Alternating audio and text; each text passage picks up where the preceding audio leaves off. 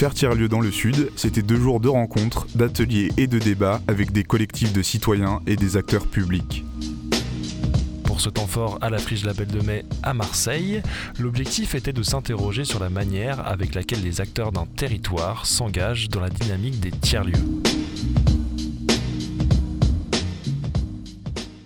Bonjour à tous. On est très heureux d'être ici avec vous sur le grand plateau de la friche pour euh, cette première rencontre euh, autour euh, de l'abécédaire des friches, un, livre que vous pourrez retrouver à la librairie de la friche, me semble-t-il. Il y en a en stock de nouveaux qui sont arrivés. Et nous avons la chance cet après-midi bah, de pouvoir partager un temps ensemble jusqu'à 15h30 autour de cet ouvrage qui a été donc euh, co-écrit avec une trentaine d'auteurs. Et je vais laisser euh, Marie-Pierre Bouchaudy le présenter, car elle en est l'une des deux coordinatrices avec Fabrice L'extrait. Et après, certains d'entre eux sur le plateau sont des co-auteurs et d'autres sont des témoins euh, de ces événements que sont les, deux. Vous, m'avez compris, je crois. Excusez-moi. Marie-Pierre, je te donne la parole. Oui, bonjour. Euh, il y a déjà plus de 20 ans, nous étions à la friche pour des rencontres internationales des nouveaux territoires de l'art. Il y faisait très froid, euh, cette salle n'existait pas. Il y avait bien sûr, euh, enfin la friche n'était pas, pas du tout ce qu'elle est aujourd'hui, et c'est intéressant d'y revenir un petit peu. Et cette rencontre internationale, qui avait rassemblé plus de 1500 personnes, euh, faisait suite au rapport qu'avait écrit Fabrice Lextrait, un des fondateurs, de, cofondateurs de la Friche, Belle de Mai, euh, sur ces initiatives euh, qui nous paraissaient très très innovantes et très prometteuses, ce qu'elles ont d'ailleurs montré puisqu'elles existent encore aujourd'hui, et ce qui nous intéressait surtout, c'était la relation entre l'art et la société dans ces initiatives collectives euh, qui euh, réunissaient de nombreux acteurs, des citoyens, des populations, et qui ont été soutenus aussi par des élus ou quelquefois même à l'initiative d'élus. Donc, 20 euh, ans après, on s'est dit avec Fabrice L'extrait que ça serait bien de faire un petit point, parce que, pour plusieurs raisons. D'abord, le paysage est contrasté aujourd'hui. Il a beaucoup évolué. Il y a de nombreux projets qui ont vu le jour. Euh, c'est une diversité énorme avec euh, des acteurs qui se sont euh, multipliés et diversifiés dans le sens où on, a aussi aujourd'hui beaucoup d'acteurs sociaux, des acteurs aussi de la défense de l'environnement, de, nouveaux champs qui se sont agrégés et on parle, on a tendance aujourd'hui à parler de, pour définir toute cette diversité d'espaces et d'initiatives de tiers-lieux. Et nous, on trouvait avec Fabrice que tiers-lieu peut pas, un seul mot peut pas résumer cette multitude. Quand on avait travaillé il y a 20 ans sur ces questions, on avait été très très vigilant à surtout ne pas utiliser un seul mot, mais d'en utiliser de nombreux. Et donc on les a repris pour ce livre. Hein, donc les friches, les laboratoires, des fabriques, des squats, des espaces intermédiaires et des tiers-lieux culturels, bien sûr. Mais tout ça pour surtout ne pas arriver à des labels ou à essayer ou à limiter euh, ces lieux à une seule philosophie. Alors bien sûr, les tiers-lieux euh, sont tout à fait intéressants, il y en a de toutes sortes, il y a des valeurs qui restent communes, euh, qui sont le collectif, le collaboratif, et ça, c'est des valeurs vraiment fondamentales. Mais ce qu'on remarque quand même aujourd'hui, c'est que la dimension artistique n'est pas toujours très présente ou pas toujours mise en valeur. Et pour nous, c'était cette dimension-là qui nous paraissait fondamentale parce qu'elle euh, permet évidemment de travailler les représentations, les imaginaires collectifs, la dimension sensible, et souvent dans des espaces urbains qui ont besoin de ces dimensions pour se requalifier, se reconstruire et pour fabriquer de la ville de manière un peu différente.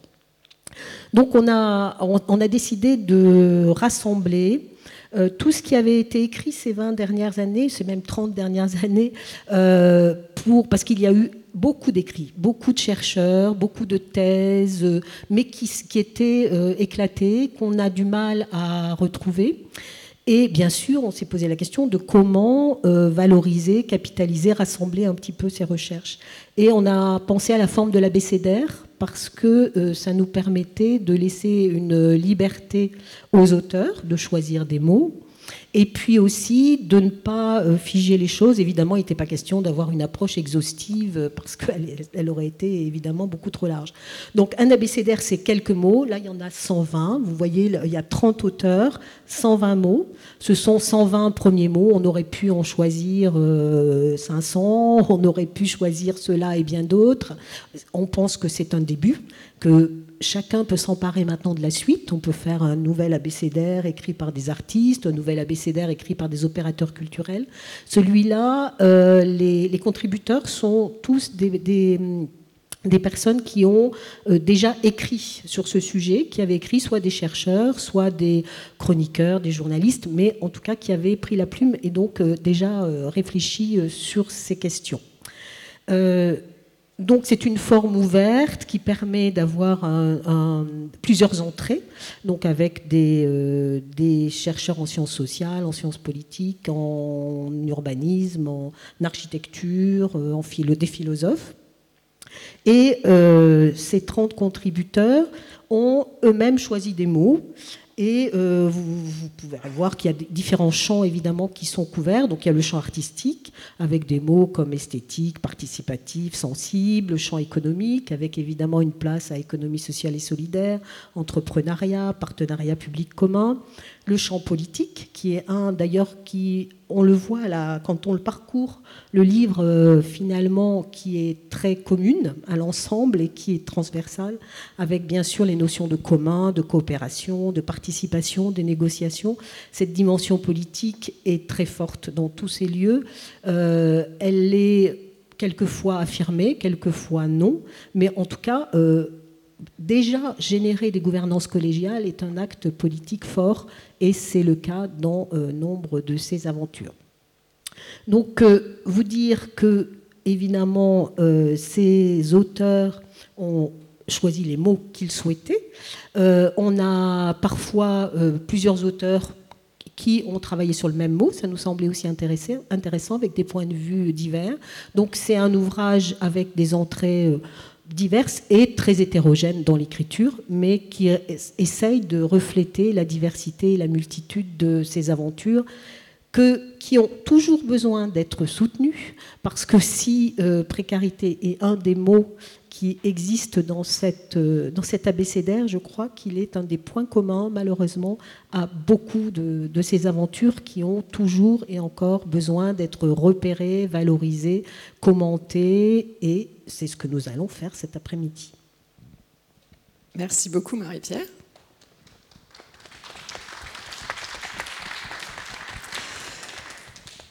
Nous allons donc, euh, dans un premier temps, euh, partager avec trois des, des 30 co-auteurs euh, trois mots qu'ils ont eux-mêmes écrits. Donc, vous l'aurez compris, hein, chaque co-auteur a écrit plusieurs mots. Ils ont donc choisi trois mots dans, dans ceux qu'ils ont écrits. On va commencer par Raphaël Besson, qui va nous donner un peu une, sorte de, de, mots qui, peut permettre, en tout cas, de, nous retrouver sur la question d'espace transitionnel. Euh, Raphaël est donc expert euh, socio-économique euh, urbain et docteur en urbanisme, en sciences du territoire, espace transitionnel, directeur de Ville Innovation. Merci Marie. alors je ne suis pas sûr que ça va nous permettre de vous retrouver. Déjà, c'était une grosse question par rapport à cette, ce mot-là d'espace transitionnel, c'est-à-dire pourquoi rajouter en fait un mot alors qu'il y a déjà une espèce de prolifération sémantique absolument effrayante sur ces questions-là? Entre les friches, les squats, les lieux intermédiaires, euh, les tiers-lieux culturels, enfin voilà. Donc c'était euh, une vraie question, et euh, peut-être pour essayer, en tout cas, de comprendre pourquoi ça peut avoir éventuellement un intérêt, c'est peut-être de comprendre un peu l'origine de, de, cette, de cette idée autour de, ce, mot. En fait, c'est une notion, j'ai commencé à travailler pour le bouquin là, Lieu infini, qui était sorti en 2018, justement. Et euh, ça faisait suite en fait à une étude que j'avais réalisée pour le ministère de la Transition écologique à l'époque, c'était donc en 2016, hein, ça avait commencé en 2016, qui euh, au fond commençait tout juste à regarder un peu ces tiers-lieux. Voilà, ces lieux, ces lieux hybrides, intermédiaires, on ne sait pas trop, mais en tout cas se disait finalement, dans ces nouveaux lieux-là, émergents, est-ce qu'il n'y aurait pas un intérêt à davantage les regarder, les analyser, et euh, au regard notamment des enjeux de développement durable? On parlait euh, plutôt de développement durable à l'époque, plutôt que de transition. Et donc, euh, ce qui m'avait été demandé, c'était d'aller regarder à peu près une centaine hein, de, lieux qui, à un moment donné, approchaient de près ou de loin, hein, de tiers-lieux, qui approchaient de près ou de loin la question du développement durable. Et en fait, à l'époque, eh bien, on a constaté que bah, finalement, euh, ces lieux nous disaient peu de choses sur cette question de développement durable et encore moins sur les questions de transition. C'est-à-dire que, alors certes, hein, euh, ils travaillaient sur des formes, hein, micro, d'éco-conception, de recyclage, des choses comme ça, mais finalement, ils n'étaient pas vraiment proactifs sur cette question des transitions. En tout cas, ce n'était pas leur objectif, leur objet premier. À l'époque, en 2016, on était surtout, hein, surtout encore sur des lieux qui, d'une certaine manière, s'adaptaient, euh, soit aux transformations de l'économie, hein, avec des espaces de travail un peu différenciés, soit sur euh, notamment des lieux culturels qui essayaient de travailler, on va dire, sur d'autres manières de, euh, notamment, adresser un public jeune. Voilà, c'était un peu les questions autour des bibliothèques, troisième lieu, par exemple. On n'avait pas vraiment beaucoup de matière, en tout cas, à se mettre sous la dent pour traiter de cette question-là. Et finalement, la conclusion, c'était ça, c'était de dire dans leur principe, ces lieux sont extrêmement intéressants parce que c'est des espaces hybrides, parce qu'ils travaillent sur des formes de coopération, parce qu'ils commencent un peu à traiter de cette question des transitions, mais on n'y est vraiment pas. Et donc il y a certainement un, euh, travail à faire, ou en tout cas à affirmer du point de vue de tiers-lieux transitionnels, et je commençais à réfléchir sur cette notion d'espace transitionnel. Après, un deuxième point qui m'a incité à travailler sur cette question, c'est euh, à partir de 2017-2018, il y a une vraie prolifération, en tout cas de lieux qui se revendiquaient comme des tiers-lieux. C'est-à-dire qu'on s'est retrouvé euh, avec bah, Bouygues, Bouygues qui s'est mis à créer ses tiers-lieux d'innovation sociale, euh, toute une série de promoteurs, enfin voilà, euh, des lieux culturels qui commençaient de plus en plus à s'inspirer de cette question des tiers-lieux, des lieux économiques, enfin voilà. Et en fait, moi, j'avais beaucoup de difficultés à y voir clair dans ces différents types de lieux. Au-delà, on va dire, de principes un peu génériques, essentiels, hein, sur la question de l'hybridation, sur la rencontre des acteurs et des fonctions, bah, finalement, la finalité de ces lieux-là, j'avais beaucoup de mal, en tout cas, à y voir un peu plus clair et à faire la différence entre, on va dire, des, laboratoires citoyens de Madrid sur lesquels j'ai beaucoup travaillé et, encore une fois, les tiers-lieux d'innovation sociale de Bouilly. Et il me semblait qu'en fait, pour différencier ces lieux, eh bien, il y avait peut-être une manière, en tout cas proposer une autre typologie que, on va dire, tiers-lieux d'activité, tiers-lieux culturels, tiers-lieux sociaux, tiers-lieux d'innovation publique et j'en passe, c'était en fait d'analyser euh, euh, l'action que pouvaient avoir ces tiers-lieux, leur implication dans le champ des transitions, soit les transitions environnementales, des transitions organisationnelles, des transitions euh, socio-économiques. Et ça pouvait être justement une manière d'y voir un peu plus clair. Et puis la troisième raison, c'est au fond, 2017, bah, ça correspond, on va dire, à la prise de conscience du défi des transitions, prise de conscience déjà académique. Hein, en 2015, les premières Transition Studies commencent à se structurer, hein, donc c'est tout récent tout ça. 2017-2018, c'est quand socialement on commence à prendre la mesure des défis en lien avec les transitions. Tout ça est très très proche. Hein. Mais en 2015-2016, tout ça été euh, complètement balayé, d'un revers de main. On commence socialement à prendre la mesure de ça à partir de 2017-2018. Et face à ça, on se retrouve face à l'angoisse. L'angoisse individuelle, fatalement, et puis l'angoisse collective. C'est-à-dire la prise de conscience de clairement l'incapacité de nos institutions à pouvoir répondre à ces défis considérables euh, des transitions. Et on se retrouve un peu comme des enfants. J'avais l'impression d'être comme un enfant. C'est-à-dire qui, à un moment donné, à deux ans, prend la mesure et la conscience de la perte possible de ses parents. Et donc là, il y a une angoisse absolument fatale qui se joue.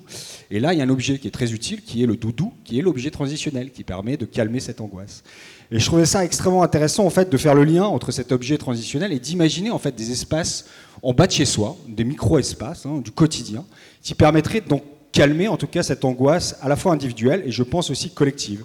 C'est-à-dire de trouver les moyens en bas de chez soi, à la fois de comprendre ces enjeux transitionnels, mais aussi de pouvoir agir à sa manière à partir d'outils, de méthodes, de, moyens euh, mis à disposition pour pouvoir agir à sa manière sur ces enjeux transitionnels. Alors c'est la raison pour laquelle j'ai euh, proposé cette euh, notion d'espace transitionnel qui vaut ce qu'elle vaut et qui, au fond, à partir de 2018-2019, a commencé à faire un peu plus sens. Alors je prends le, gros livre rouge, hein, du coup, euh, pour vous dire, bah, à partir de ce moment-là, il y a l'Hermitage, l'effet papillon, Ecopia, l'usine végétale, la mine, le centième singe, le château de Nanterre, enfin j'en passe, toute une série de lieux, si vous voulez, qui commencent effectivement à se structurer autour de cet enjeu premier que sont justement les transitions. Et donc à partir de là, j'ai proposé une définition que je ne vais pas lire parce que je sens que tu lèves ton micro et j'ai plus le temps. Alors donc vous, pourrez lire ça là-dedans. Et puis dernier point, micro point, qui me semble quand même extrêmement important, fondamental, c'est que parmi ces lieux que j'ai observés qui agissent sur les transitions, très souvent, euh, ce sont des lieux qui ont une approche artistique et culturelle des transitions. Et là, il y a un, point déterminant, c'est que jusque-là, on a traité cette question des transitions d'un point de vue essentiellement technique, académique, euh, à travers des formes aussi hein, de solutions réglementaires, à travers des politiques publiques. Fondamentalement, la question qui va jouer dans les prochaines années, ça va être justement la capacité à bâtir une culture des transitions. Comment est-ce qu'on fait atterrir ces enjeux des, transitions dans la société? Et de ce point de vue, euh, les arts et la culture ont beaucoup de choses à, raconter.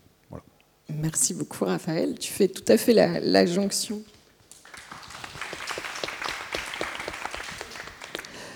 Tu fais tout à fait la jonction avec euh, le discours euh, justement qui était porté juste avant sur les enjeux culturels qu'on porte là-dessus. Et dans, ton, dans ton analyse, évidemment, tu poses la question bah, de la place des acteurs publics, privés ou de la société civile finalement dans la création de, ces lieux et dans leur développement pour accompagner l'ensemble de notre société. Et là, je vais donner la, parole à Matina Magtou, qui est donc chercheuse, consultante en gestion politique et qui a travaillé sur le mot international, car finalement cette expérience n'est évidemment pas que euh, française, francophone ou métropolitaine. Exactement. Alors bonjour à tout le monde. Euh, alors pourquoi j'ai choisi euh, ces mots En premier lieu parce que je ne suis pas française, alors je suis grecque. Et ça fait quatre ans que je, vis en France. Et en 2020, j'ai intégré en équipe de recherche, euh, en équipe pluridisciplinaire de recherche dans la région sud, le réseau Créamed. Moi, je suis de l'Université Côte d'Azur et on faisait une étude sur les tiers-lieux culturels dans la région sud. J'ai dit, bon, j'aimerais bien apprendre plus sur cette question, mais est-ce que je pourrais apporter aussi des études des cas ou des expériences un peu au-delà des frontières françaises? Et c'est ça que j'ai fait. Alors, euh, moi, je viens avec une expérience de travailler beaucoup dans des réseaux culturels européens, de travailler beaucoup à l'international. Et c'est ce que je constate, que c'est oui, oui, le, les friches, les, les, tiers culturels, c'est pas que une réalité en paradigme franco-français. Euh, ça existe au-delà de, des frontières et euh, français, françaises. Et c'est ce que je trouve très intéressant, c'est deux points que je crois que je vais essayer un peu de, résumer dans cette, euh, euh, ce texte que j'ai écrit pour euh, ces bouquins. alors d'un côté, c'est besoin d'échanges, de, coopération entre les acteurs du terrain. Euh, et pas que à niveau local, comme on a vu, ni que à niveau régional, comme ici, de, les réseaux tiers du Sud, mais aussi à, niveau international. Et euh, il existe déjà beaucoup de, réseaux culturels européens qui euh, rassemblent des acteurs du terrain qui ont besoin euh, d'échanger sur leurs pratiques, de savoir comment quelqu'un à Athènes ou à Timisoara ou à Porto met en place des projets, où est-ce qu'il trouve les financements, comment il travaille, comment il, mobilise les terrains, comment il, il, coopère avec les acteurs publics. Il y a trois grands réseaux peut-être qui, qui aussi émènent de différents paradigmes euh, comme par exemple le Transeuropal, euh, qui vient aussi d'une euh, expérience et une histoire de, friches culturelles et comment est-ce qu'on peut revendiquer ces espaces délaissés et qui fête les 40 ans, si je ne me trompe pas, cette année. il y a aussi le European Cultural Centers Network qui vient plutôt d'un paradigme de socioculturel. Il y a aussi un réseau beaucoup plus récent qui s'appelle the European Creative Hubs Network, qui part plus d'une logique d'entrepreneuriat culturel, de nouvelles formes de travail. Alors ça montre qu'il y a un besoin, un désir de travailler en réseau au-delà de notre réalité euh, locale. Euh, en, même temps, euh, je vois, j'observe qu'il y a aussi un intérêt de la part des acteurs publics de faciliter ce type d'échanges, euh, de faciliter les rencontres, la, transmission des savoirs, euh, et dans une logique quelquefois de diplomatie culturelle aussi. Et je vais euh, juste mentionner le travail qui a été fait par le British Council autour de la question des Creative Hubs. Alors comment cette notion a voyagé pendant les 10-15 dernières années dans plusieurs pays du monde, basée vraiment sur la question de l'entrepreneuriat culturel Euh, ou même aussi, euh, je vois Marc Lager là, qui récemment, l'Agence nationale de cohésion du territoire a organisé cette rencontre à Montpellier sur tiers-lieux pour l'Europe, où on voit aussi l'Agence de développement français pour laquelle a travaillé aussi Raphaël sur les tiers-lieux en Afrique. Alors il y a aussi cet intérêt de la part des acteurs publics de, mettre en place des moyens ou des structures ou des outils de coopération euh, exactement pour cet échange euh, entre acteurs du, terrain. Et je sais que Léa aussi, elle a travaillé beaucoup à l'international. Alors je trouve que c'est un intérêt un peu euh, euh, qui va euh, main à main avec la nature de ces types d'espaces qui, qui, sont axés sur la collaboration, sur la transmission des savoirs. Alors on voit que ça, ça existe pas que à niveau local, mais vraiment il y a une résonance à niveau international, voire global, de voir comment ce type d'espace hybride euh, se développe, euh, s'organise, et comment ils activent, euh, ils mobilisent les acteurs et les citoyens dans les terrains. Merci beaucoup, Matina. Alors effectivement, tu nous parles finalement de, relations hein, euh, qui sont aujourd'hui, euh, tant pour les acteurs euh, de la coopération internationale que pour les acteurs publics, quelque chose d'important. Et je vais donner la parole à Léa Mazaré Diluca, qui est donc spécialiste des tiers-lieux à l'international, enseignante et conférencière, cofondatrice de la MAR à Toulon et co-créatrice de l'école ouverte du hameau de Montrieux et qui va nous parler d'une chose essentielle peut-être euh, pour que la, relation se fasse et que euh, finalement la, transmission puisse se faire, c'est de se donner euh, un peu de place à l'erreur. Merci beaucoup Marie. alors j'ai choisi un mot qui en fait résonne de très près à plusieurs endroits avec ceux que vous avez choisi de présenter aujourd'hui, espace transitionnel et international.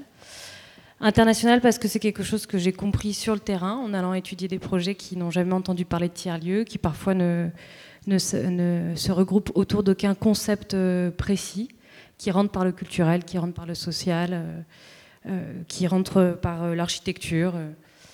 et ce que j'ai trouvé en commun, c'est cette propension à prendre des risques et à se laisser le droit à l'erreur. Donc pourquoi j'ai choisi ce mot-là? J'aurais pu choisir le doute J'aurais pu choisir le processus. Euh, j'ai choisi l'erreur parce qu'en latin, euh, error signifie errance. J'ai trouvé que ça décrivait bien ce mouvement ce qui, s'apparente souvent à une errance collective, un processus que doivent suivre euh, ces communautés, ces gens qui portent des lieux de, transition. Donc un peu avec le paradoxe de ce que tu décrivais comme un doudou rassurant, Raphaël. justement, c'est un processus qui demande de lâcher prise, euh, de, de s'abandonner à un processus qui vient avec sa part d'incertitude, d'apprivoiser cette incertitude et de composer avec elle. La matière première de ce avec quoi on travaille quand on s'engage euh, dans un travail tiers-lieu, dans un processus, ce que j'appelle un processus tiers-lieu, euh, à mon sens, c'est de composer avec ce qui surgit du réel et qu'on n'a pas forcément prévu. Donc c'est composer avec l'incertitude, c'est en faire la base du travail euh, qui va se déployer, c'est se rendre attentif, euh, voyant à ce qui va surgir du réel, à ce, que, ce qui va être exprimé comme besoin qu'on n'avait pas forcément anticipé et qui surgit tout d'un coup. Donc il y a quelque chose de l'ordre de la création aussi, de s'exposer au fait de pouvoir prendre des risques et donc potentiellement faire des erreurs. Ça demande d'être dans une posture peut-être plus humble, plus exposé aussi dans son, dans son travail. Euh, et donc ça, ça, vient évidemment avec, euh, euh, avec le corollaire de l'expérimentation, avec la difficulté de dialoguer avec avec des institutions qui ont besoin d'être rassurées, qui ont besoin de, euh, de codes planifiés, de, pouvoir prévoir ce qui va se passer, comment ça va se passer, quels vont, quels vont être les livrables. Donc c'est un jonglage permanent entre euh, travailler avec l'impermanence du réel, travailler avec ses imprévus, et en même temps euh, construire à partir de ça.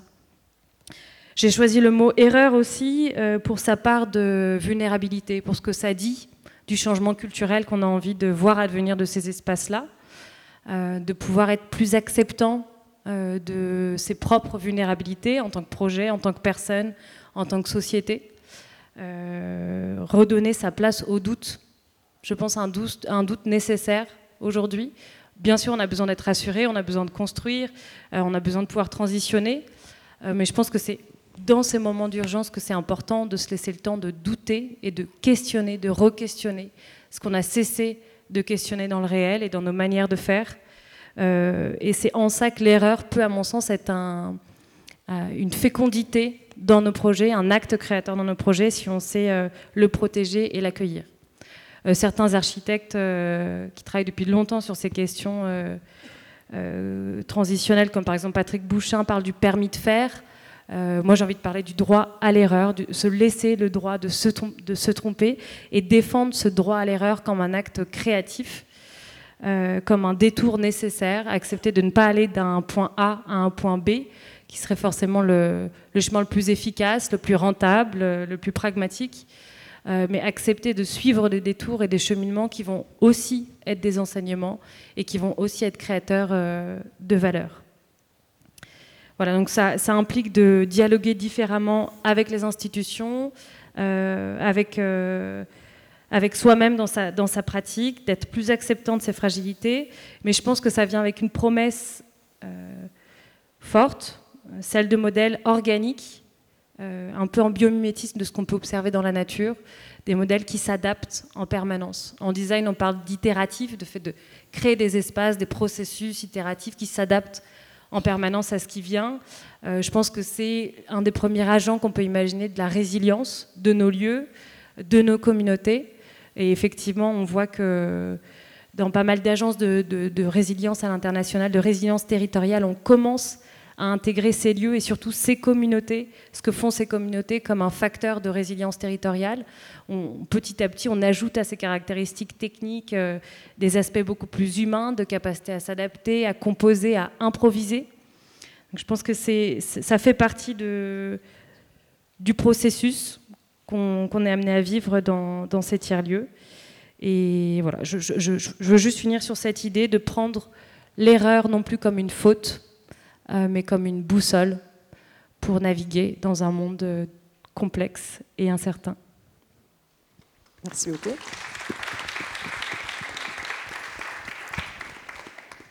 Je vous remercie euh, tous les trois d'avoir euh, joué euh, le jeu de l'exercice de, dire à l'oral un peu la pensée que vous avez exprimée à l'écrit et, je vous invite bah, bah, tous à, venir relire ces trois mots qui ont été très bien racontés là. Et maintenant, nous allons donc passer la parole à trois grands témoins qui bah, ont euh, traversé euh, finalement euh, dans leur vie professionnelle et traversent dans leur vie professionnelle cette question-là au travers de l'ensemble des mots hein, finalement qui sont, qui sont cités et qui ont eux-mêmes choisi des mots.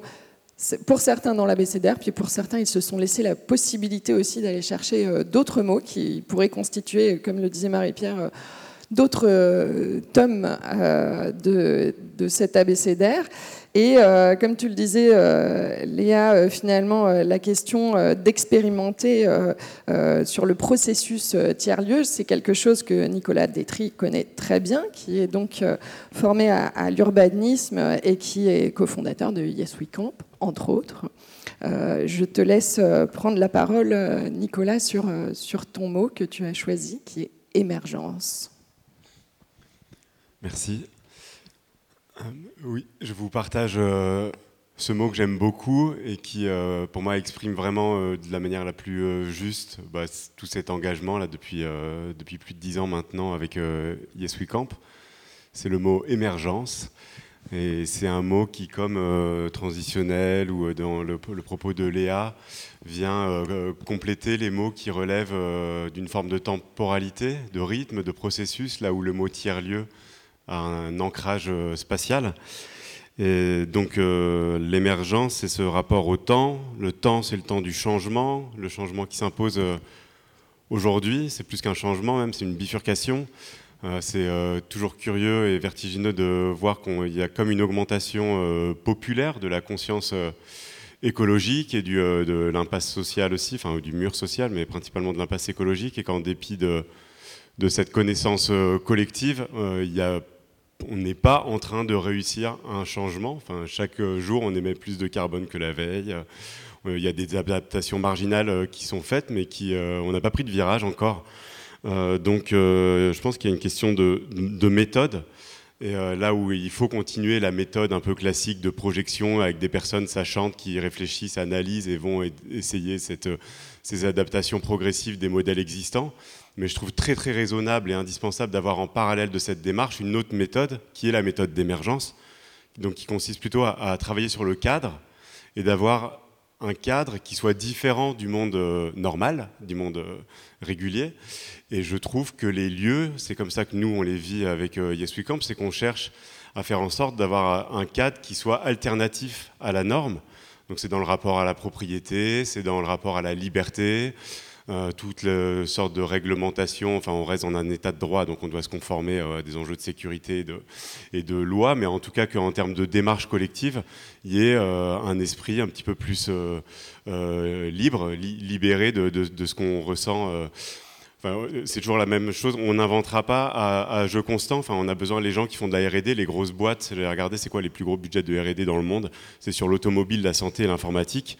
Et dans les laboratoires, ils travaillent avec des, paramètres initiaux qui sont complètement différents pour justement être capable de faire des innovations de rupture. Et nous, on le fait pas sur la question du vivre ensemble. On, essaye d'améliorer tout le temps, mais on ne crée pas des endroits où on se donne la possibilité, euh, où on s'offre collectivement la possibilité que d'autres choses émerge. Donc voilà, euh, je trouve que c'est intéressant d'avoir des sortes de mini-mondes qui euh, assument d'être un petit peu différents. Et qu'est-ce qui émerge, qu'est-ce qui se crée dans ces endroits-là? C'est des usages, c'est des communautés, c'est une économie. Euh, et c'est une méthode qui accepte la fragilité, l'incertitude, voilà, qui échappe à la jonction. Aujourd'hui, on a l'impression quand il faut faire un projet, et c'est comme ça que ça se passe notamment sur les financements européens, publics, il faut savoir exactement ce qu'on va faire, ce qui est plutôt une bonne manière de pas être au rendez-vous de l'époque. Donc comment est-ce qu'on fait pour ne pas forcément trop savoir, créer un cadre, mais euh, laisser les choses euh, advenir de manière euh, fragile, organique presque? Et quelque part, c'est les seuls moments où on arrive à avoir la chance que les choses s'organisent de manière plus spontanée, c'est quand il y a des crises. C'était très marquant la période du, Covid où tout s'est tellement arrêté.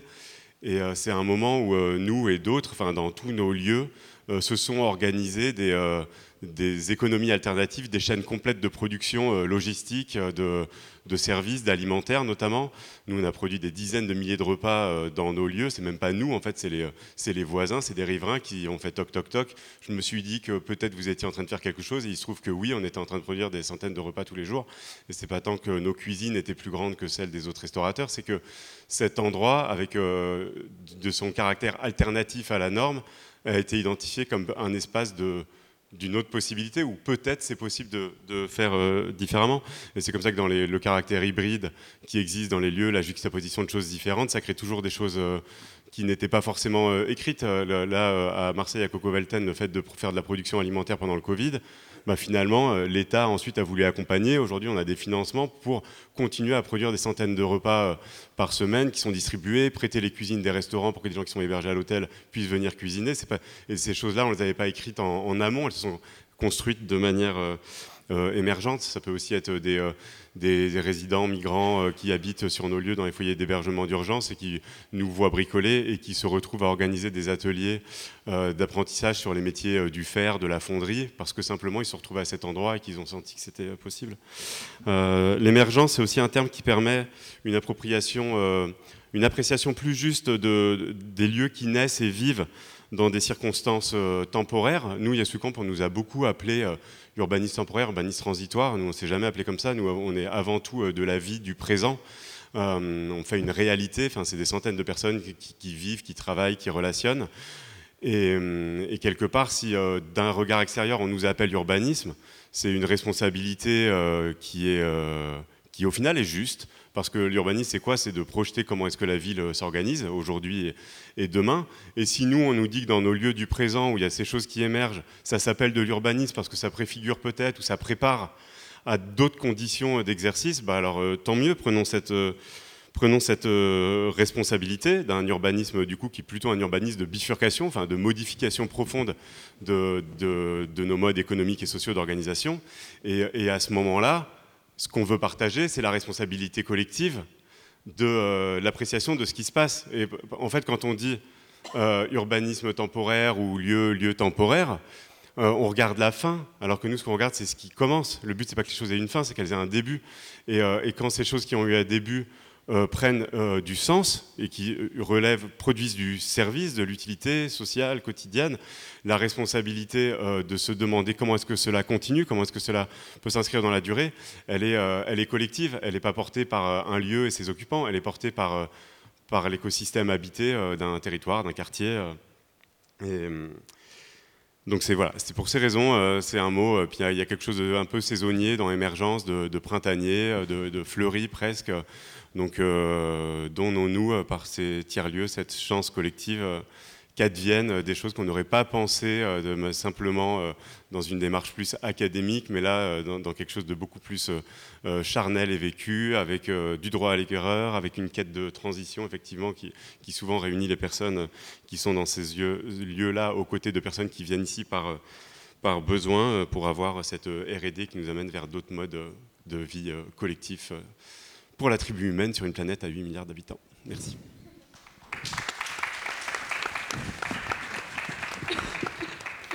Merci beaucoup, euh, Nicolas. Alors, euh, bah, s'il y en a un qui, a bifurqué euh, dans les friches, c'est bien Cédric Tesser, qui est donc un artiste plasticien, qui est aussi le cofondateur de la station, qui est basée au 109 à Nice, une immense friche artistique.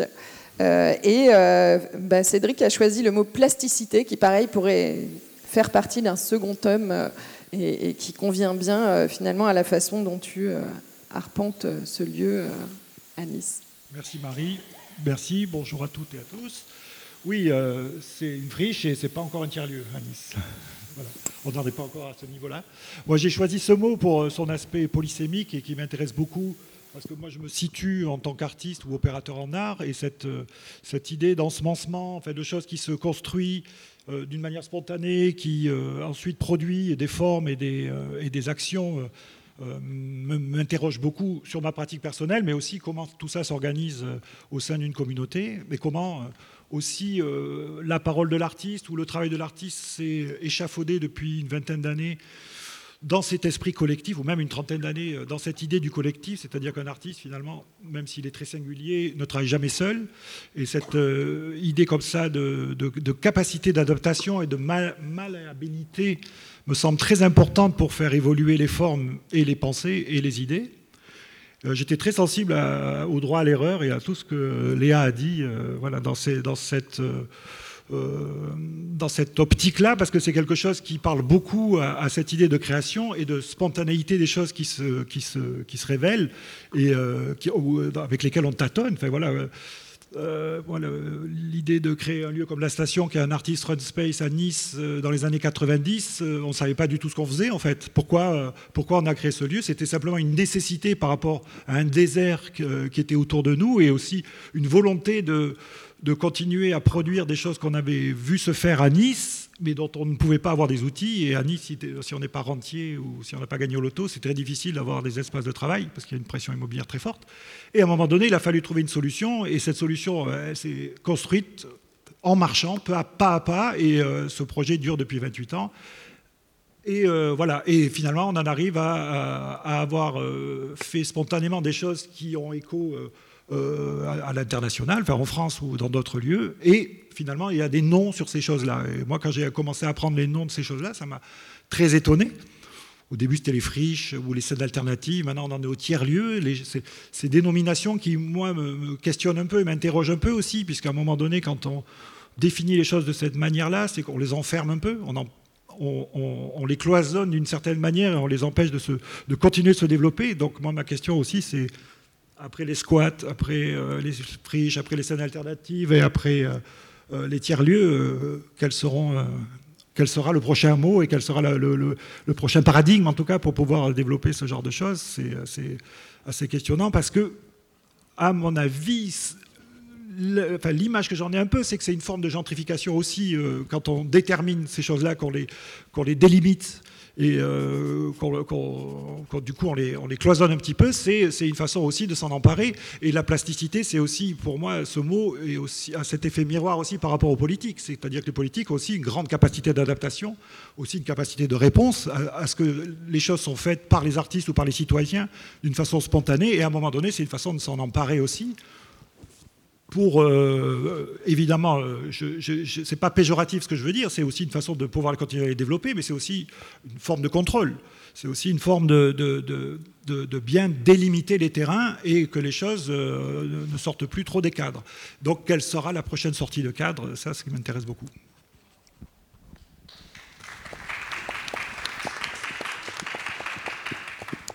Alors un des paradigmes euh, communs hein, que qu'ont ces lieux, euh, c'est peut-être, euh, comme le dit Pascal Nicolas de Strat dans le, le mot qui, va être euh, décrit juste après, c'est cette question de faire politique au plus près de l'expérience. Et euh, en réalité, euh, c'est cette question de micro-politique versus macro-politique que Eric Sermerdian, aujourd'hui conseiller métropolitain chez Aix-Marseille-Provence Métropole et adjoint au maire à la ville de Marseille, à l'innovation sociale et à la coproduction sur l'action publique, va nous raconter.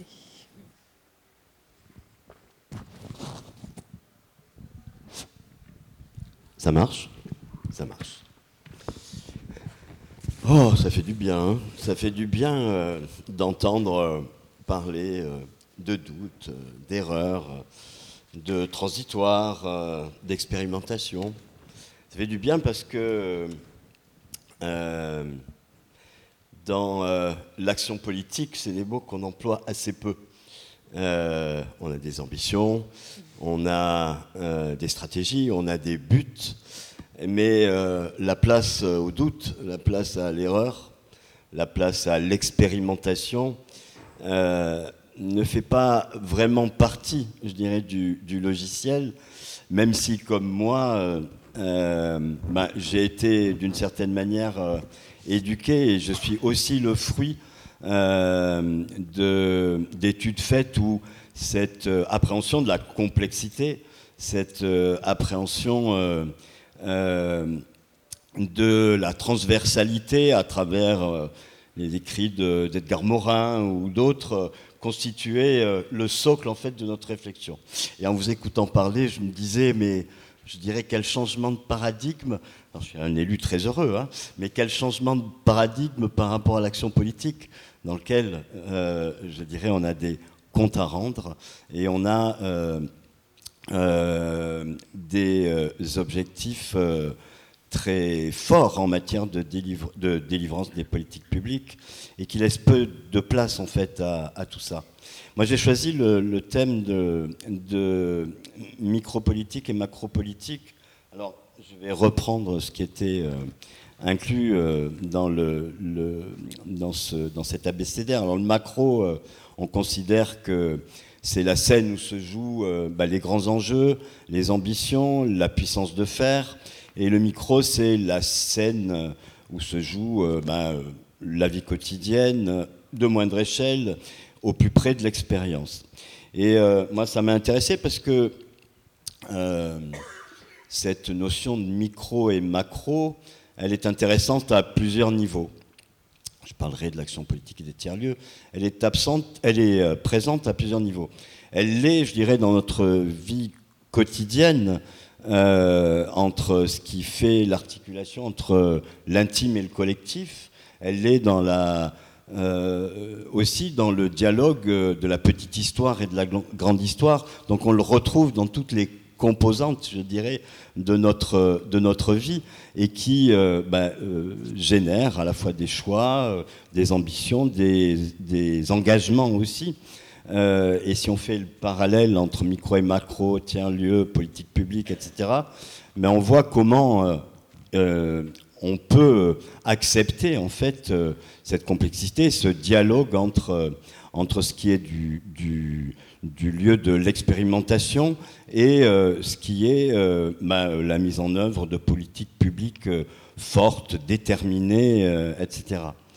moi, je viens d'une génération qui a appris la politique ou le politique à travers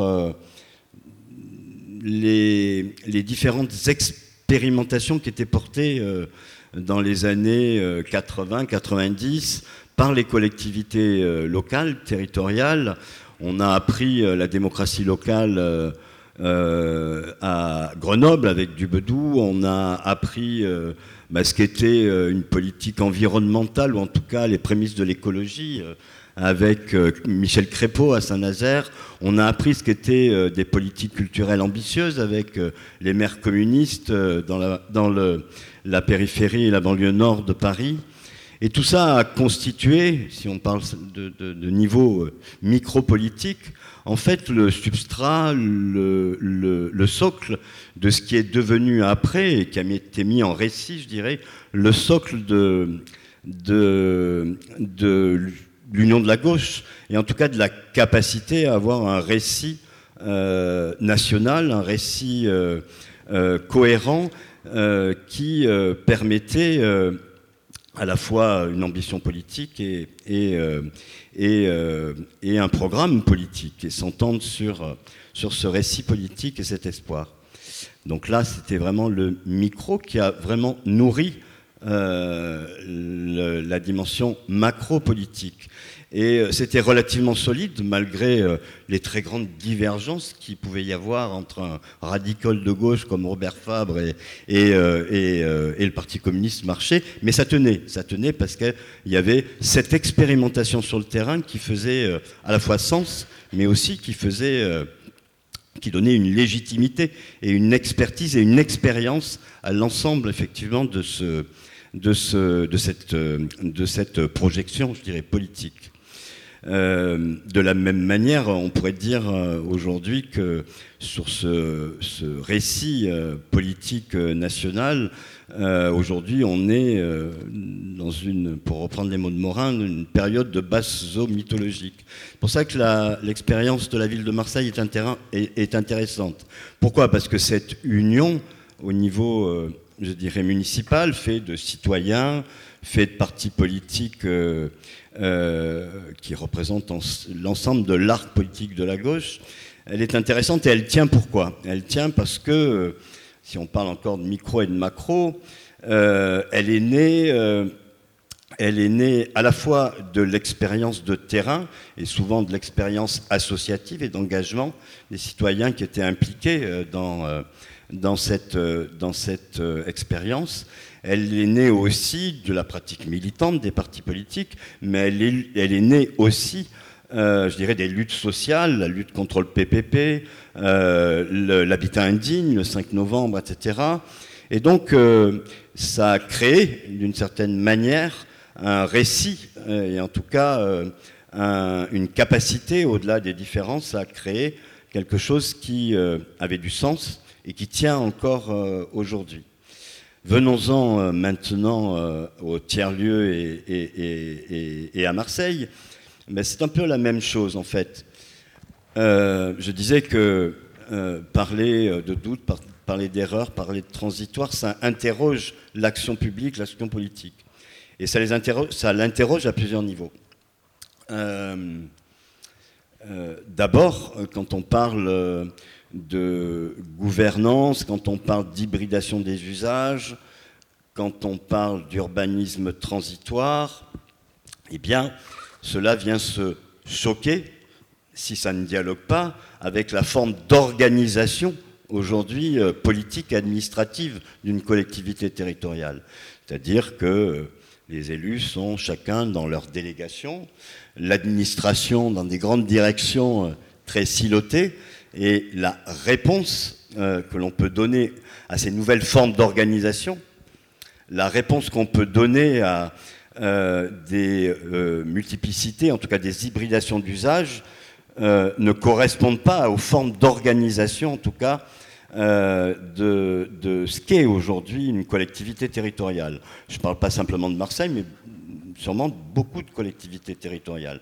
Donc ça vient questionner en fait notre mode euh, de faire, notre mode d'agir et notre mode euh, aujourd'hui de réponse par rapport, à, par rapport à ces lieux impact, par rapport à ces lieux de, transformation de la ville. Euh, il y a donc à la fois un travail d'acculturation, de connaissance, mais aussi de mise en œuvre de dispositifs ou de process qui permettent de, de, répondre intelligemment euh, à, à, ce questionnement, en tout cas, ces nouvelles formes d'organisation euh, euh, urbaine. La deuxième chose, c'est que ça questionne aussi les politiques publiques en matière de logement, en matière d'urbanisme, et qui, d'une certaine manière, doivent intégrer cette cette, au-delà des grandes politiques publiques, cette temporalité différente à travers ben, l'urbanisme transitoire. et les réponses là aussi ne sont pas toujours évidentes. Ça nous interroge dans la temporalité des politiques publiques à mettre en œuvre. Ça nous interroge aussi dans euh, le respect de l'auto-organisation des acteurs par rapport à, euh, je dirais, euh, une tentation d'en faire des relais de politique publique aussi. c'est une chose, c'est une question aussi qu'on a, qu'on a à l'esprit, parce que c'est pratique, et il peut y avoir euh, euh, c'est à la fois pratique et c'est à la fois intéressant. Euh, c'est-à-dire que dans les domaines, je dirais, du logement, de l'insertion et de l'emploi, dans le domaine de la culture, dans le domaine de la santé, la, le désengagement de, la puissance publique et le relais par les, les tiers-lieux euh, est une question euh, qui se pose. Mais en même temps, comment concevoir à la fois euh, bah, cette, cette capacité à l'auto-organisation et en même temps travailler et coopérer ensemble avec, avec, ces, avec ces lieux à impact et ces lieux de transition. En tout état de cause. Eric, on, peut prendre un temps de repartage sur, sur ce sujet justement. Euh, toute, cette réflexion de savoir à quel endroit sont les bordures finalement de ce que chacun fait. Exactement. À quel, endroit se trouvent ces bordures euh, Ça fait partie aujourd'hui, je pense, des questions que chacun se pose. Et euh, l'ABCDR là-dessus, eh ben, il vient peut-être nous éclairer et nous aider même si bien sûr toutes ces réflexions elles sont euh, euh, singulières et elles ont euh, pour chacun, chacune vraiment une, posture non exhaustive puisque le sujet peut être creusé encore longuement. Ça fait partie du principe même de l'expérimentation. Est-ce que, euh, Marie-Pierre, est-ce que vous avez euh, comme ça une, réaction euh, à faire à chaud? Je, sens, je, vous ai vu tous gratter un petit peu à, droite, à gauche, et puis après on pourra aussi donner la parole au public s'il le souhaite. Moi, ce qui me fait très plaisir dans cet échange, c'est de s'apercevoir que les mots ne sont pas restés des mots et qu'ils ils sont tous fait écho, ils ont circulé euh, chez les uns et les autres, qu'ils les aient choisis ou pas. Et en fait, ça constitue un vocabulaire et c'est ça qui, je trouve, est fort parce que finalement, euh, bah, cette histoire, euh, ces initiatives ont généré des, des, concepts, ont généré des notions, des analyses, des réflexions et un vocabulaire. Et ce qui est intéressant, c'est ce que vous venez de dire, c'est-à-dire qu'on voit bien comment ce vocabulaire est finalement euh, le quotidien des personnes qui travaillent euh, à la fois en analyse de ces initiatives, mais aussi à l'intérieur de ces initiatives, et comment ce, vocabulaire et ces notions se heurtent à une logique de faire des collectivités, des promoteurs, des aménageurs, qui est installée, inscrite, vous le disiez, bon, dans des silos, donc on n'est pas du tout sur le pluridisciplinaire, on n'est pas sur le transversal, et tout ce vocabulaire n'est pas, mais même je crois, n'est pas compris par ces interlocuteurs qui sont dans des vocabulaires de la commande, de la rentabilité, de tous les mots qui ne sont pas dans, dans l'abécédaire. Et je crois que bah, ça doit nous renforcer dans l'idée de, creuser encore et de vraiment se poser les questions de, des, des nœuds de vocabulaire qui évidemment sont le reflet de nœuds politiques très très forts. Et c'est difficile d'être en relation avec, euh, la commande, avec euh, l'appel d'offres, euh, avec, notre vocabulaire. Ça, ne, ne peut pas coller, ça peut pas du tout coller. Donc bon, voilà, c'est une fois de plus, on le sait, mais là je trouvais que c'était assez flagrant, ça ressortait vraiment. Peut-être qu'une des particularités, c'est justement que, euh, comme on, l'a dit, hein, souvent il s'agit de gouvernance partagée, euh, et, donc euh, derrière, la question de la culture commune est très importante, et qui dit culture commune dit effectivement passer du temps à parler de quoi on parle, ce qui parfois est long, et se donner la possibilité bah, finalement de changer les process et que l'institution, quelle qu'elle soit, que ce soit la collectivité territoriale ou par parfois des, espaces qui sont euh, eux-mêmes euh, installés euh, depuis, depuis longtemps ou qui ont des modes de gouvernance installés depuis longtemps se donnent le droit à l'erreur. Léa, tu, Juste, je voulais dire. Excuse-moi, je coupe la parole. tu dis de quoi on parle, mais je pense c'est aussi de où on parle la parole située est vachement importante, je pense, dans, ces notions-là. C'est, euh, euh, parce que la parole d'un homme politique ou de, quelqu'un euh, en charge de ces questions-là, ou d'un artiste, ou d'une chercheuse ou d'un chercheur, ça, ne, donne pas le même axe de réflexion. C'était juste. Moi, je voulais réagir à ce qui s'est, dit. J'ai, beaucoup aimé la mosaïque que ça forme de ces, ces points de vue et sa manière d'en parler. J'ai été particulièrement sensible euh, à, l'intervention de Nicolas parce que j'ai trouvé que c'était euh, incarné. De quelque chose de charnel et en fait, euh, je trouve que dans, dans, ce que tu as amené dans la, de, la réflexion, il y avait quelque chose non seulement d'incarné mais de concret. et là où moi je me, je me méfie un petit peu même de mon propre langage et de ma propre propension à jongler avec les mots et les concepts et les abstractions, euh, c'est que je pense qu'on peut s'y perdre aussi. Euh, alors après, euh, le langage et la complexité du langage aussi répond à une complexité du monde et une nécessité de, le rendre intelligible et d'articuler des idées complexes. Mais je me demande si le, cheminement qu'on ne pourrait pas suivre sur ces questions-là, c'est de simplifier notre vocabulaire, en tout cas d'aller à l'essence de ce sur quoi on travaille.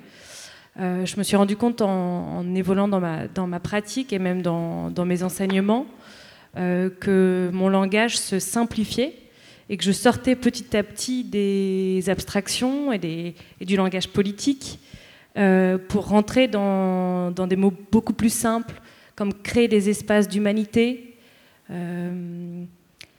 travailler avec la fragilité, tout ce qui est des droits culturels aussi, prendre en compte la vision du monde euh, de, chacun, ce avec quoi on travaille et, dont on pourrait faire des, de longues et longues euh, exégèses.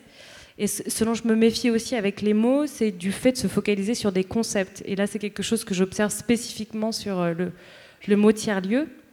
Alors, je pense qu'il y a un certain opportunisme économique et lexical hein, de, vouloir absolument se qualifier de, tiers-lieu aujourd'hui, qui, est contextuel évidemment.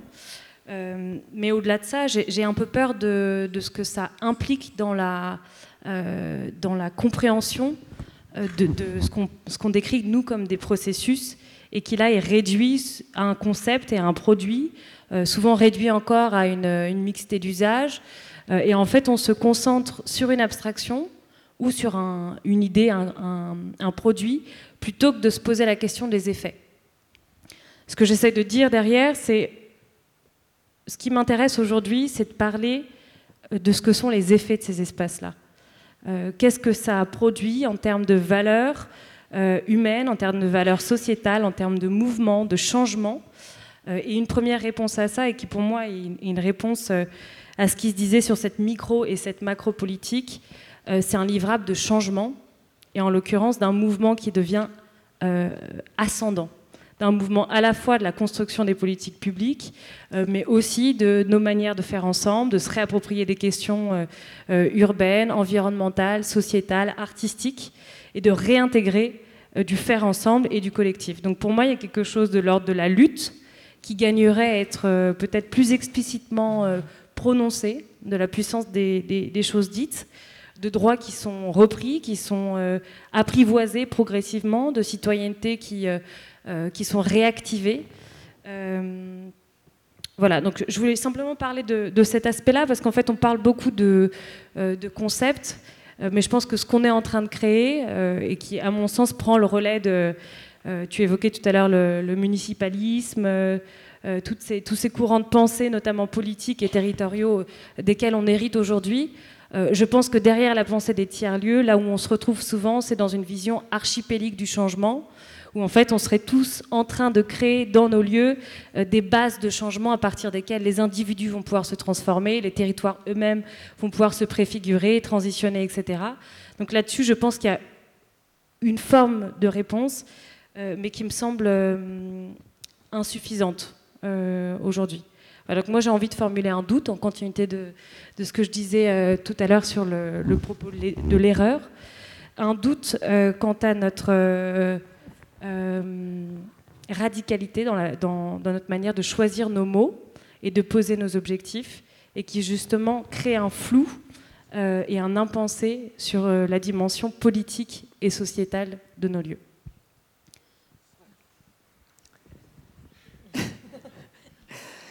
je doute à la manière de, rebondir euh, sur, euh, euh, tes mots qui sont, qui sont très forts et qui, je pense, nous, nous, questionnent tous et peuvent aussi nous questionner sur qui nous sommes et, et et qui nous représentons finalement dans notre façon de, raconter. Et, on, a échangé un peu plus tôt avec euh, Marie-Pierre sur la façon dont les mots avaient été choisis, euh, parce que je lui disais, euh, bah, quand, on est quand on traverse ce type d'histoire, on a parfois, au sortir d'une réunion ou d'une rencontre, une sorte de, crise existentielle sur la manière dont on va fonctionner par la suite, et que bah, ce livre ne vient pas apporter de réponse, mais il peut être inspirant parce que justement il est singulier parce qu'il y a 30 auteurs et qu'il ne vient pas euh, finalement encadrer, euh, je trouve, euh, ce que c'est, mais donner des perspectives, des exemples qui sont tous très différents et, très, singuliers et, qui permet aussi de se dire bah, à chaque pas, une nouvelle expérience est, possible et ça, c'est aussi une, bonne manière de, laisser de la place au doute. Est-ce que, est que dans la salle, vous avez des réactions, des remarques, des réflexions? Je, vois qu'il y a aussi des auteurs euh, et des autrices qui font partie du livre qui sont dans la salle. On en est honoré.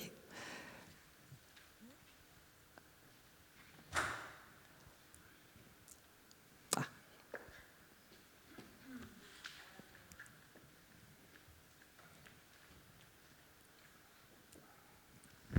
Euh, bonjour, merci. Euh, je voudrais juste ajouter un terme euh, cet après-midi, c'est le terme de commun qui apparaît, qui est là au, singulier, qui peut se mettre au pluriel.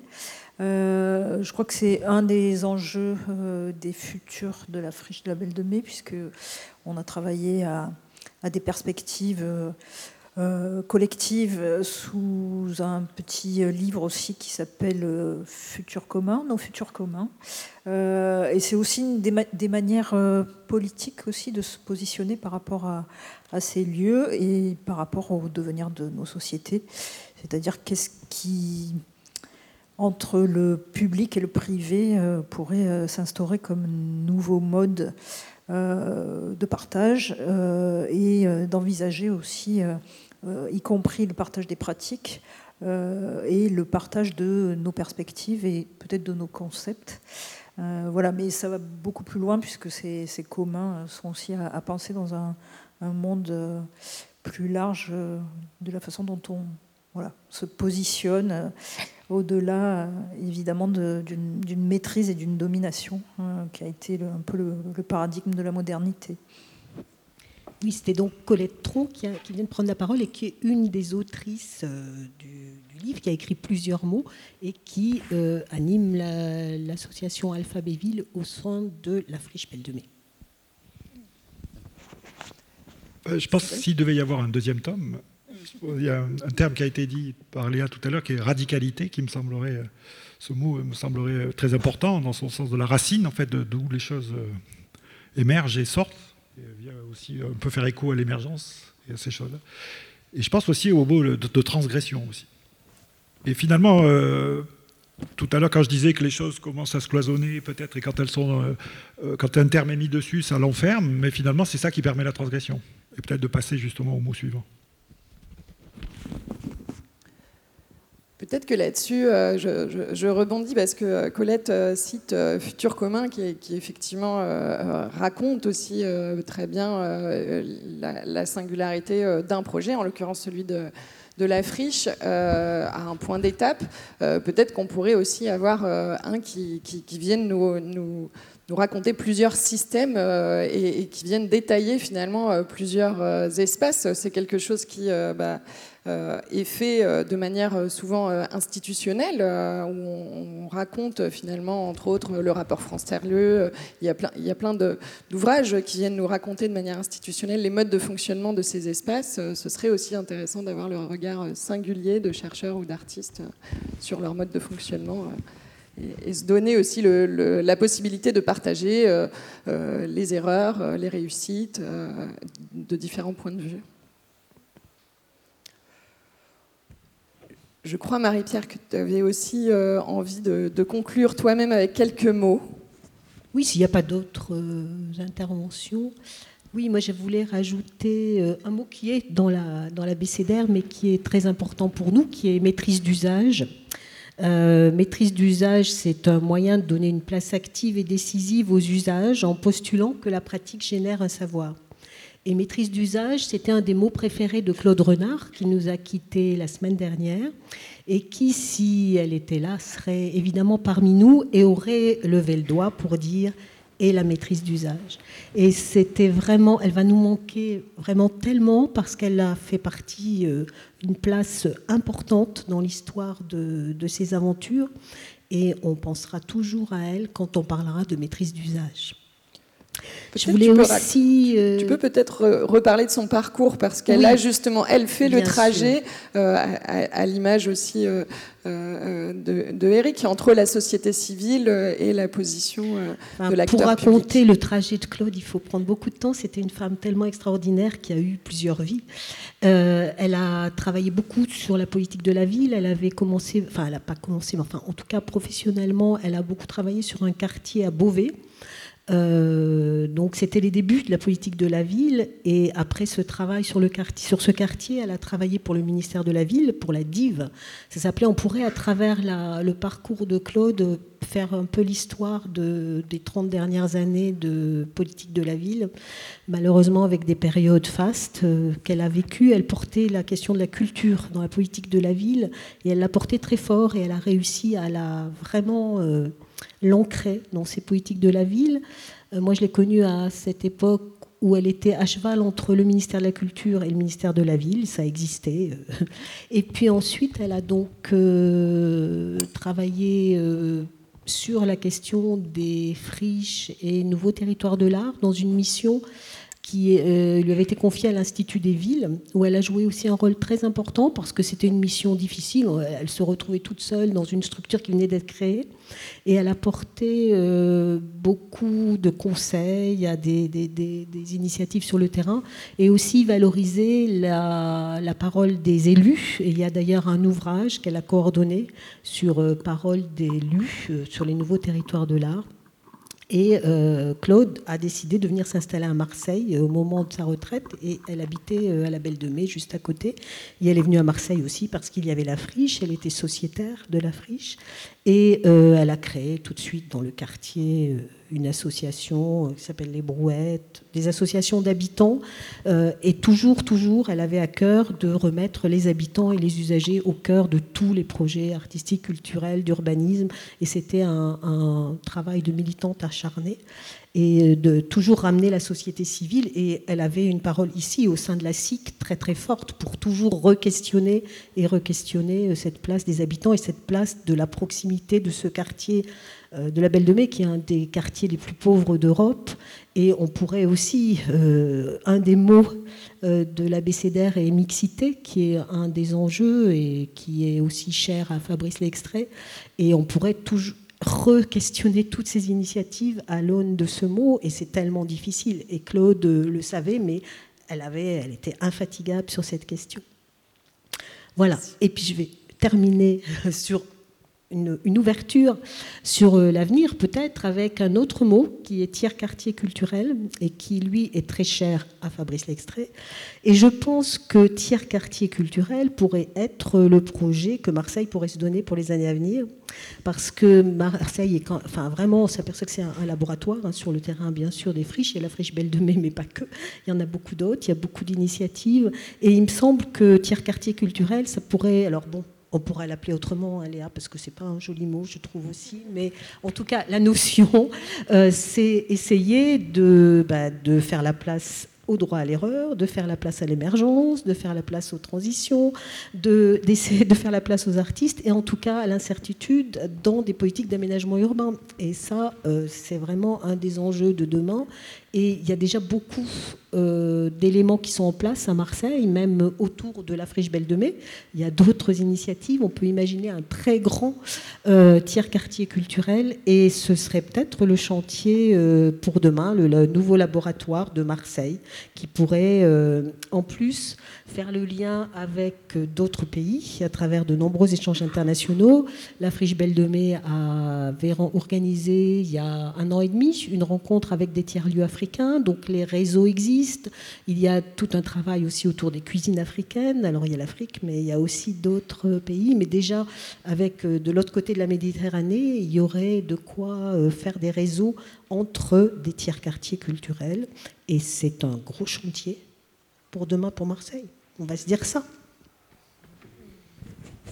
Oui, j'en ai pas parlé, mais c'est euh, un chantier qui est en cours. Mais pas simplement tiers quartier culturel, mais tiers quartier, euh, euh, c'est peut-être euh, à travers le rachat de Coco Velten par, par la ville, enfin par le bailleur social de la ville, aussi une des ambitions, c'est-à-dire comment on conjugue à la fois une structure comme Coco Velten avec l'îlot Velten, avec le CMA, avec le centre social, avec euh, la Cité de la musique, mais aussi plus largement avec l'ensemble des, acteurs. Donc, le seul mot qui n'a pas été cité, c'est coopération. Mais comment on bâtit effectivement la ville de manière multiforme dans une coopération entre acteurs privés, acteurs publics, et comment à partir de ça, euh, ben, on débouche sur euh, de la requalification urbaine, on débouche sur de nouveaux services, du lien social, etc. etc. Donc ça, c'est une, c'est une réflexion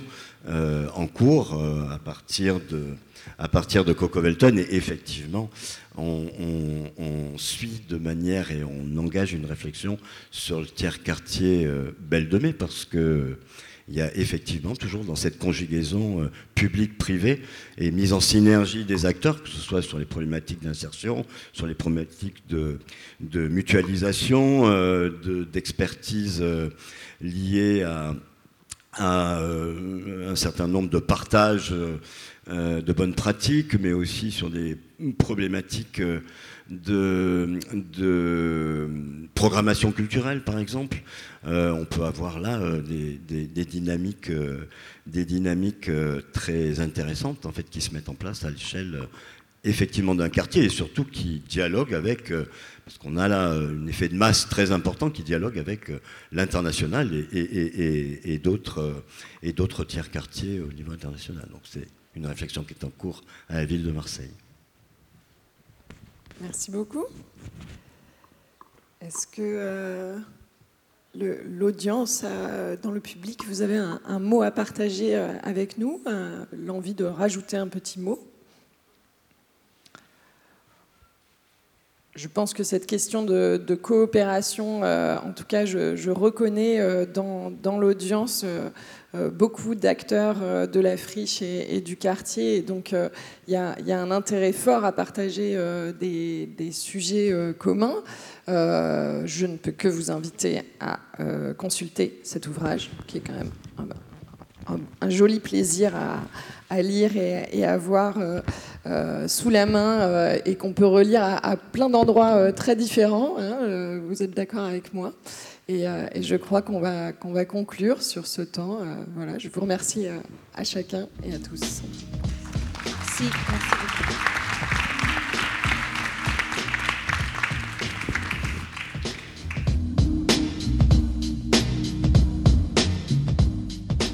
Ce programme a été conçu lors de l'événement Tiers-lieu dans le Sud à la Friche Belle de Mai, une production Radio Grenouille Euphonia, en partenariat avec Sud Tiers-lieu et France Tiers-lieu.